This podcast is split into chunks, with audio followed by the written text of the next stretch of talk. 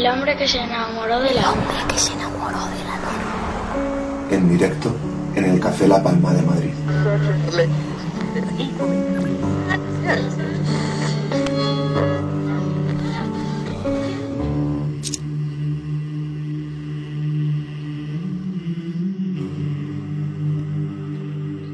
Arranca el segundo bloque de la edición número 291 de El hombre que se enamoró de la luna. Una edición muy especial porque llevamos mucho tiempo eh, queriendo tener su presencia, sus canciones, porque somos eh, admiradores de toda su carrera. Y poder disfrutar de las nuevas canciones del nuevo disco titulado Lo Nuestro, para nosotros es un orgullo. Con todos ustedes, oyentes y público del Café La Palma, Cristina Rosenbinge.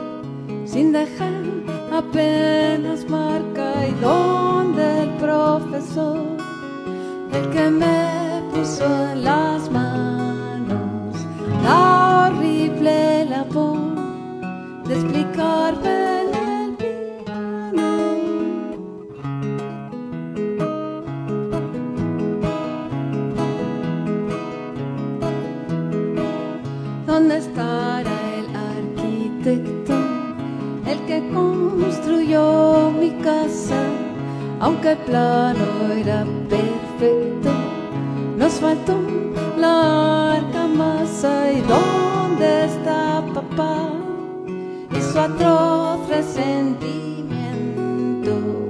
Se lo llevó el mar o se lo llevó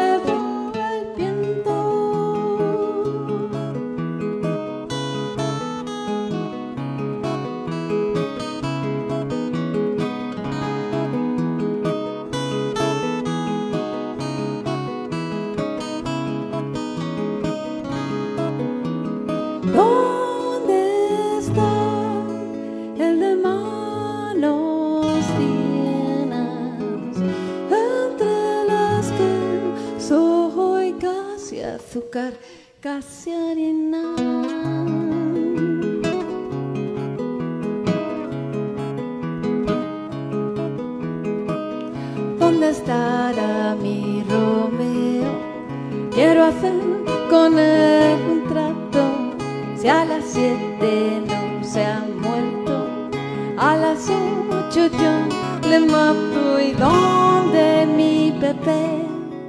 Y su mirada celeste. Ay, ese está aquí, esperando a que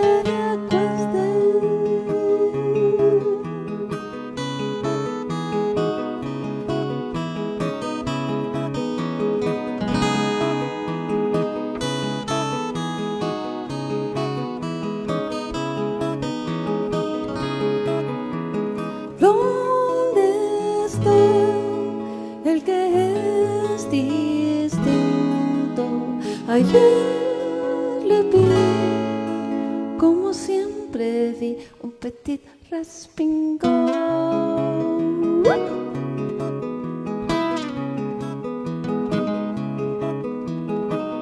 Todos me han tirado un peso, todos me han tirado un dardo, con unos a los otros me los guardo, a todos los amé, con todos hubo algún castigo, a unos los perdí, a muerte a otros los sigo.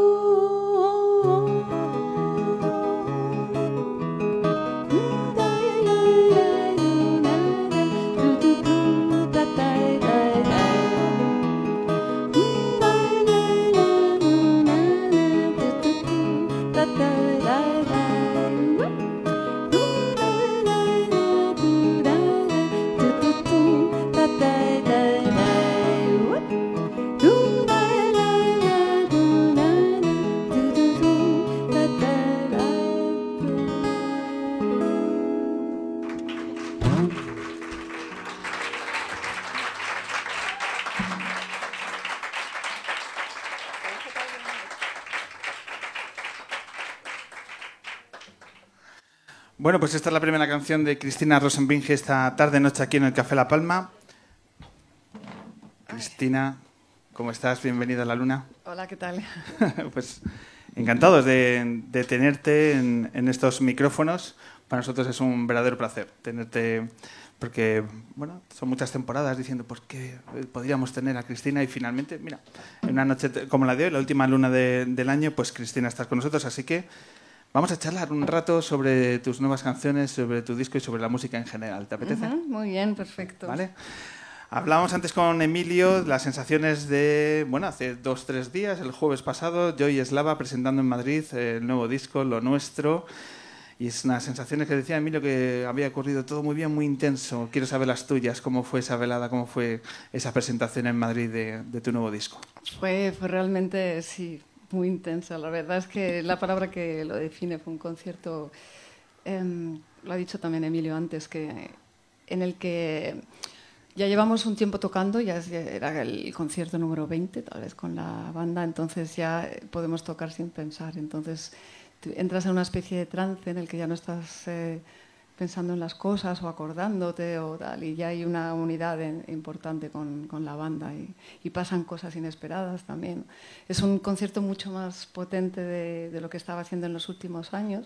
De hecho, ahora me habéis pedido que trajera una acústica y ha sido como que estaba en el trastero, la he tenido que sacar. y no estoy nada habituada, ahora estoy ya mucho más... Eh, eh, bueno, he vuelto a tocar eh, guitarra eléctrica, así con mucho, una manera mucho más liberada y, y, bueno, es muy terapéutico hacer esto, ¿no? Después de tanto tiempo hacer algo más medido, más hablado y tal. Porque ruido, hacer ruido está muy bien. ¿Por qué tiene ese componente terapéutico? ¿De, de qué te libera? Eh, pues porque es más visceral, ¿sabes? Es, eh, piensas menos, dejas, eh, dejas te desatas, ¿no? Entonces tiene un... Sí, tiene algo, un, no sé cómo decirlo, como eh, ¿cuál es la palabra? Como, no sé cómo decirte, muy primitivo. O sea, hay un componente liberador ¿no? en, las, en, en sí, las nuevas canciones. Sí, quizá. respondes más a, eso, a, a, instintos más primarios. ¿no?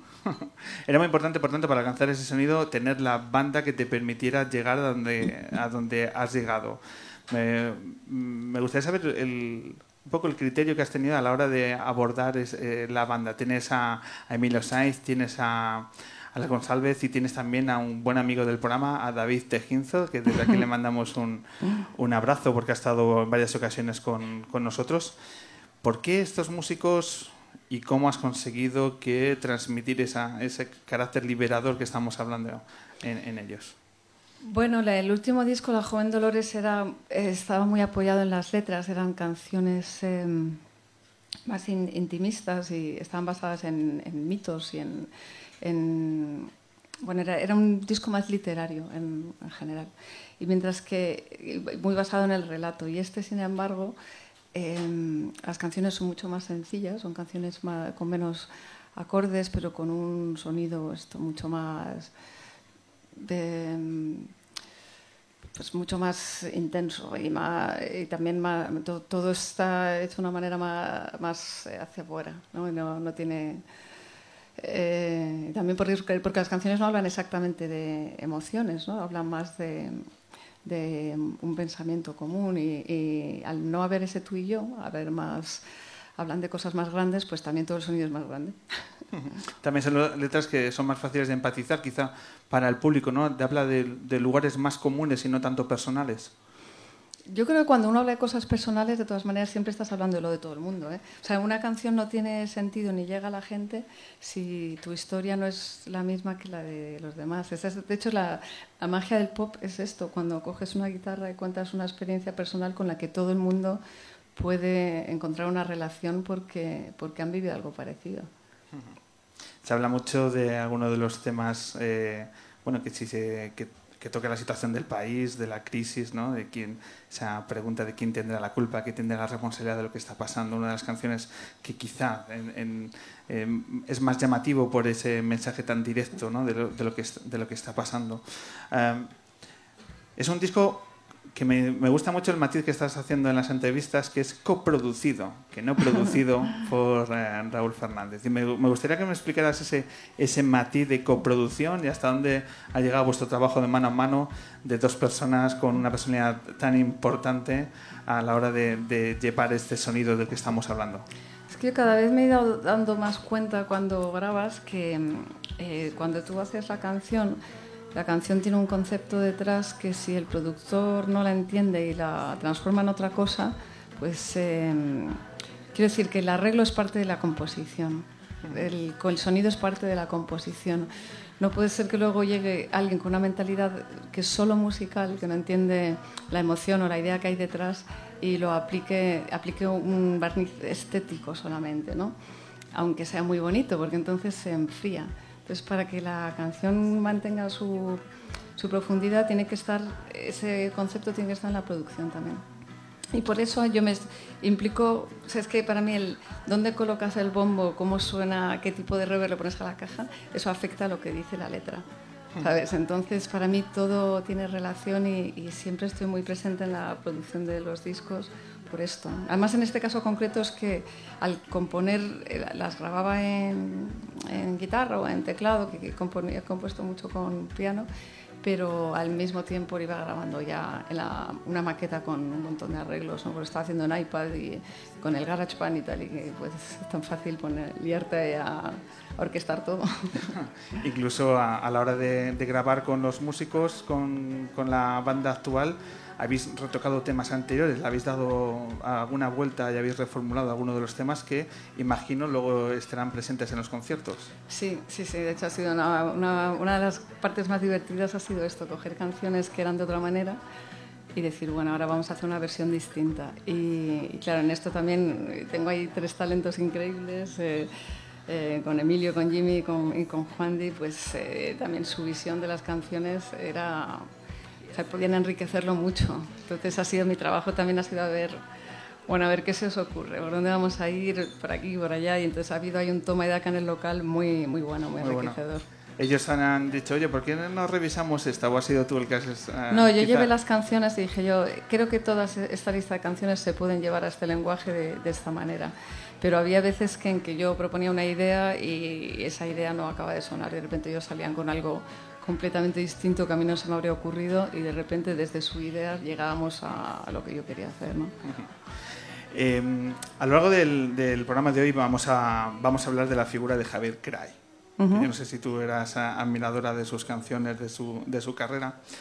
Eh, a través de los de íbamos a tener a Javier López de Greña que es un guitarrista que estuvo eh, tres décadas ni más ni menos uh -huh. jun, junto con otros dos músicos eh, que bueno pues llevaron 30 años de, de, carrera y de banda con Javier Cray me pregunto si esto es un eh, es una situación absolutamente excepcional ¿no? que, que cuatro músicos a lo largo de tres décadas estén unidos en el tiempo y en todos los discos, conciertos, etc. En tu caso, por ejemplo, ves que las bandas, mm, los integrantes de tus bandas están muy ligados a un momento muy concreto, discos muy concretos. ¿Por qué? Eh, ¿Por qué ocurre esto y no hay una sensación más permanente de los miembros de las, de las bandas hoy en día? Bueno, en una carrera larga y la música, el mundo de la, de la música es sumamente inestable, ¿sabes? Eh, lo cual quiere decir que se provocan encuentros, eh, pero que mm, esa relación larga a veces se da y a veces no se da. Por otro lado, cada encuentro provoca también un resultado completamente distinto y, es muy bonito porque bueno, la música se toca con otros siempre, siempre es, un, es sobre todo una, es algo social. Entonces, eh, de, esa colisión y esa fricción siempre salen cosas muy interesantes. Otra de las novedades del disco es el sello discográfico, uh -huh. el sello de Primavera. Me gustaría que me comentaras, eh, que nos, que nos eh, anunciaras un, el, el, por qué has tomado esta decisión de, de, apostar por este sello. Básicamente porque estaba en Warner y eh, realmente, aunque hay gente ahí que, que, que me gusta, la, la idiosincrasia de las compañías grandes es, eh, es bueno, tienen que rendir ante accionistas a final de año. Entonces, lo que quieren sobre todo son cosas que den resultados inmediatos y te ven en, cifras, ¿no? Eh, ven lo que haces en cifras. Entonces, eh, cuando uno viene con ideas nuevas, que, que, que sonidos nuevos o ideas arriesgadas, eh, las reciben mal, ¿sabes? Las reciben mal y es como, joder, ¿por qué, ¿por qué te empeñas en hacer... Pues, ¿por qué no haces lo que ya has hecho otras veces o, y que ha resultado y que ha vendido muchos discos, ¿no? Y entonces te, te hablan en términos de esto de... de, de no bueno, quieren riesgos. Rentabilidad, rentabilidad mercantil, ¿no? Y entonces, y yo estoy hablando de arte, ellos están hablando de rentabilidad. Entonces, eh, yo creo que es importante que la música le guste a la gente. No quiero decir que, se haya, que haya que hacerlo de espaldas a, a la gente, pero creo que, que, no puedes hacerlo pensando en hacer un estudio de mercado, decir esto es lo que les gusta, esto es lo que entienden, me voy a quedar aquí porque soy un paso más. Porque gracias a Dios, además, la gente es impredecible. O sea, la gente es impredecible, lo que les va a gustar no, nunca se sabe. Lo que va a llegar en un momento dado, muchas veces las compañías van muy por detrás de lo que, de lo que sucede en la calle. Entonces, pues había una, yo tenía una frustración con esto y cuando hice este disco, pues eh, surgió la oportunidad a través de Raúl también. De, yo había tocado en el Primer Asan un montón de veces, es el festival donde más he tocado y era como natural ¿sabes? que ellos lo sacaran. Podemos llegar a la conclusión de que la industria minusvalora al público. O sea, tiene eh, poca confianza en el criterio y el conocimiento del público. Ya, eh, van siempre sobre seguro, ¿sabes? Van, van siempre sobre seguro. Y muchísimas veces se equivocan, ¿no? Y les... O sea, no se apuesta por el, el músico que se arriesga y se resetea y busca nuevos espacios donde habitar su proyecto, sino si simplemente en ese estado de confort Claro. la industria aplaude eso. Claro, claro, y buscan grupos que se parezcan a cosas que ya han tenido éxito y buscan repetir ¿sabes? Eh, hmm. las fórmulas que por lo que sea han funcionado, muchas veces buscándolas artificialmente también, porque puede que funcione una vez y otra vez. No, ¿sabes? Es un. Gracias a Dios nadie ha dado con la fórmula de esto, ¿sabes? es imposible saberla porque cambia todo el rato.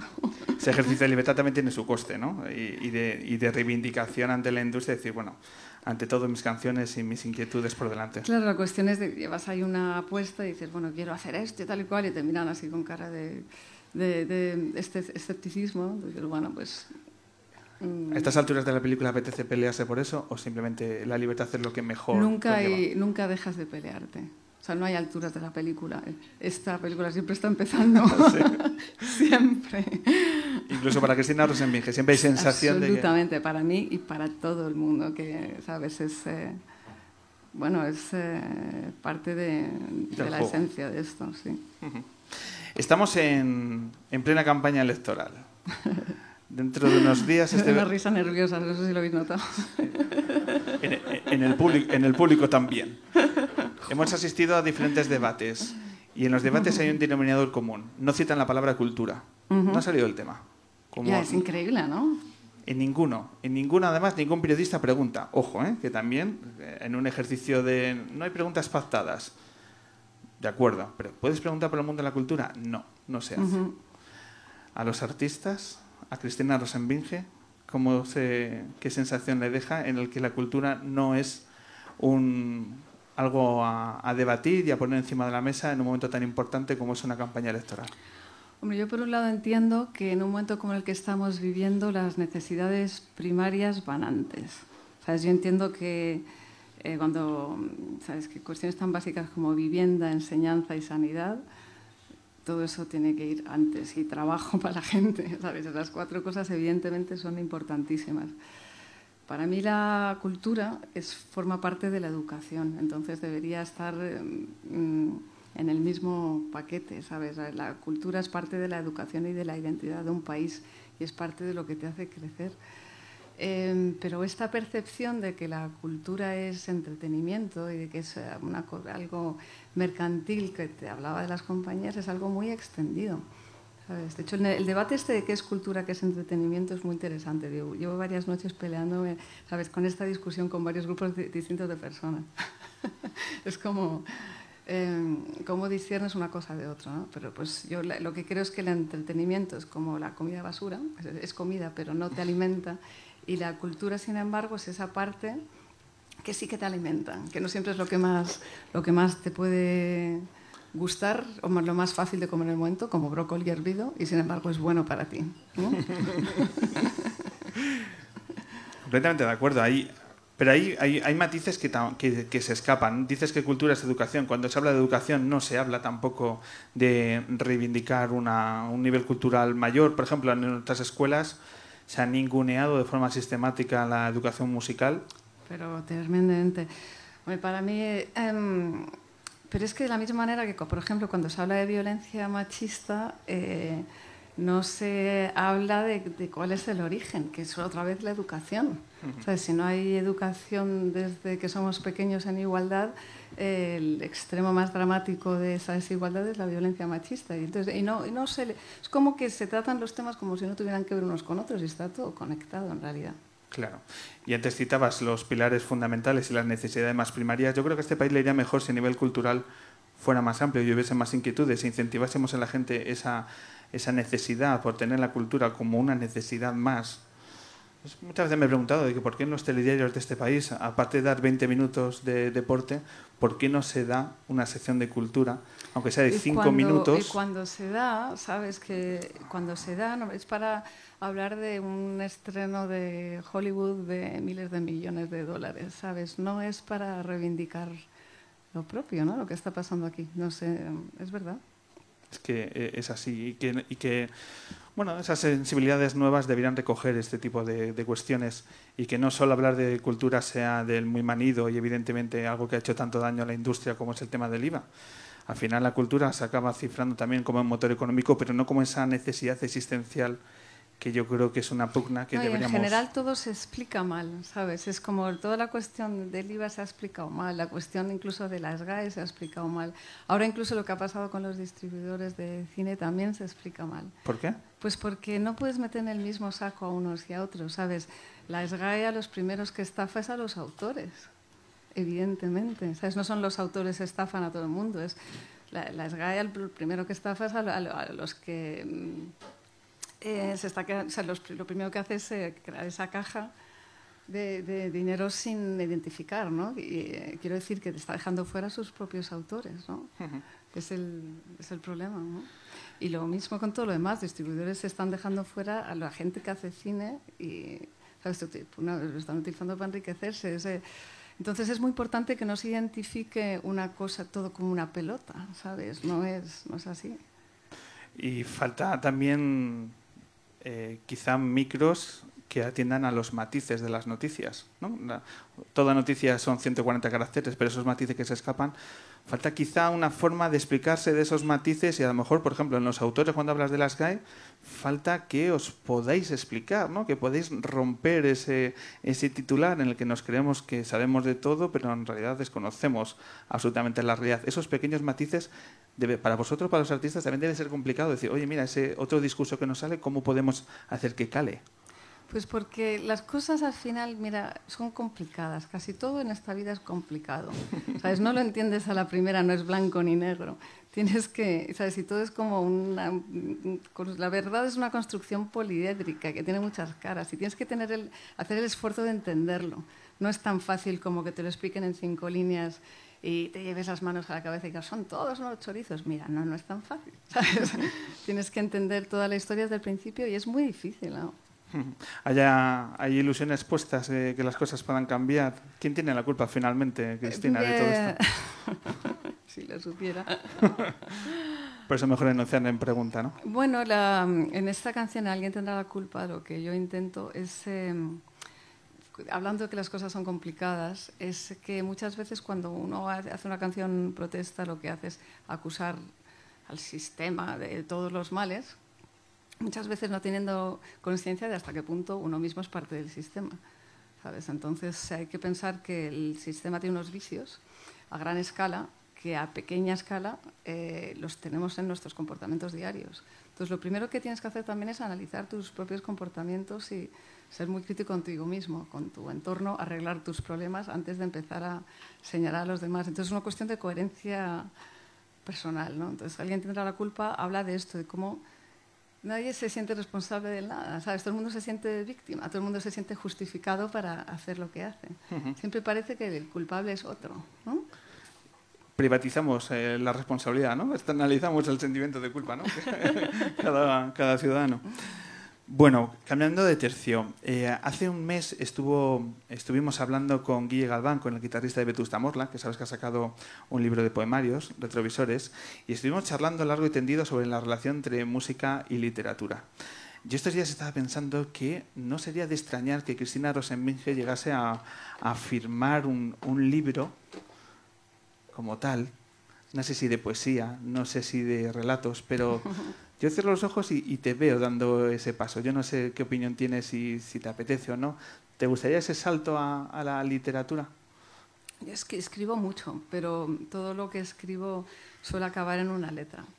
Y pues porque el poder de, de la canción, de la voz cantada, es enorme. Tiene algo que no tiene la literatura, ¿sabes? Tú tienes, para que un libro tienes que parar tu vida y abrir el libro, ¿no? y sin embargo la música suena mientras tú estás viviendo, con lo cual se adhiere a la parte inconsciente de la gente. Es una manera, es un medio maravilloso para, para expresarse, ¿no? Y la palabra cantada también tiene una potencia que distinta a la palabra escrita. Entonces, todo lo que escribo acaba en una canción. Desde luego tengo tantas cosas que, que sí, si pongo orden, probablemente acabaré publicándolas siempre como complemento a lo otro, ¿no? A tus canciones. Eh, porque no paras de componer. Han pasado cuatro años entre el último, el anterior disco y este, y no paras de componer, de, de pensar melodías, de escribir, ¿no? De- de- Sí, es que ¿sabes? también es lo que me sale fácilmente. ¿sabes? El ser humano sobre todo es vago. Entonces haces lo que te da placer, ¿no? Y a mí lo que me da placer es componer más que tocar. Entonces pocas veces... em, el otro día lo hablaba con Emilio, que yo llego a casa y no me pongo a tocar así por hacer el ejercicio de tocar como hacen los guitarristas. Si me pongo a tocar es porque encuentro algo nuevo, entonces ya empiezo a tirar el hilo y, saco una canción. Entonces pocas veces eh, vuelvo sobre cosas que yo he hecho. Lo que, lo que más me divierte es eh, escribir canciones. ¿no? Bueno, pues eh, retomamos, si te parece, el concierto Ujú. y retomamos la escucha de, de las nuevas canciones. Cristina, ¿qué, qué os apetece tocar ahora? Que Vamos a tocar alguien la culpa, ¿no? Venga. Una de las canciones que más van a dar que hablar del nuevo trabajo de Cristina Rosenbinge. En esta canción, si queréis, os podéis unir a mí y cantar Alguien tendrá la culpa en las, entre, entre frase y frase. Si alguien está muy animado y no, no puede retenerse, eh, está invitado a cantar.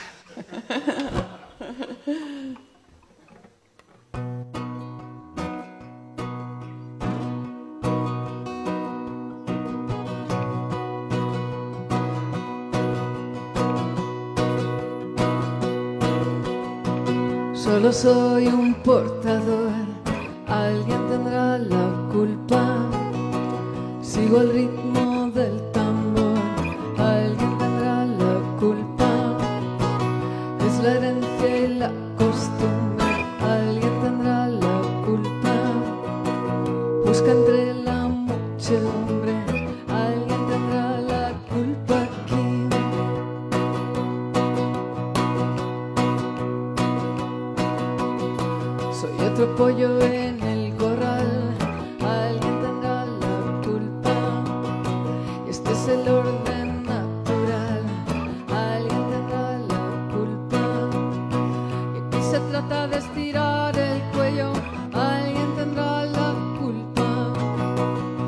aplasta el mundo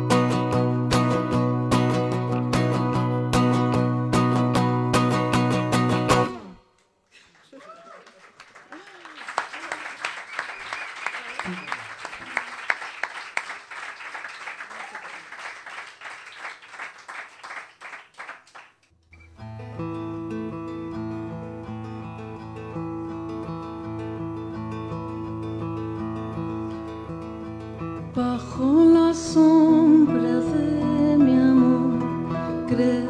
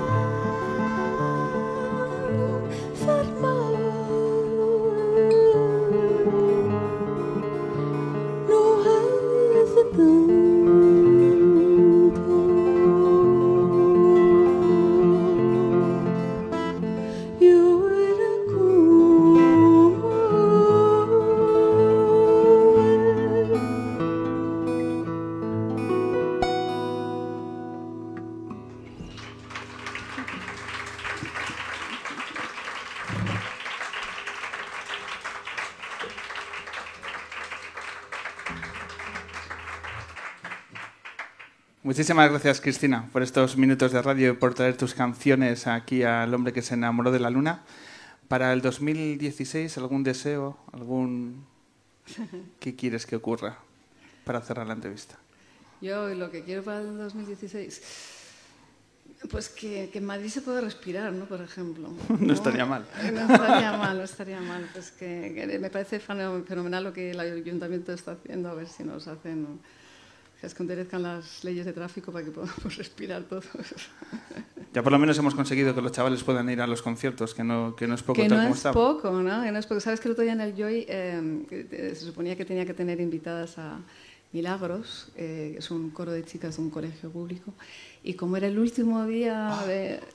No, no, no. ¿Por pudieron. 24 horas? Por 24 horas, sí, sí. Porque, bueno, hasta que la ley no se publicara en el BOE no, no podían entrar. Era, me dio mucha pena porque eran chicas de 14 años y quería hacer una canción con ellas y no se pudo. Bueno, por lo menos ha habido capacidad de reacción ahí, así que esperemos que sigan llegando alguna buena noticia con el mundo de la cultura, como hablamos anteriormente. Cristina, muchísimas gracias por estar aquí, muchísimas gracias a Emilio Sainz también.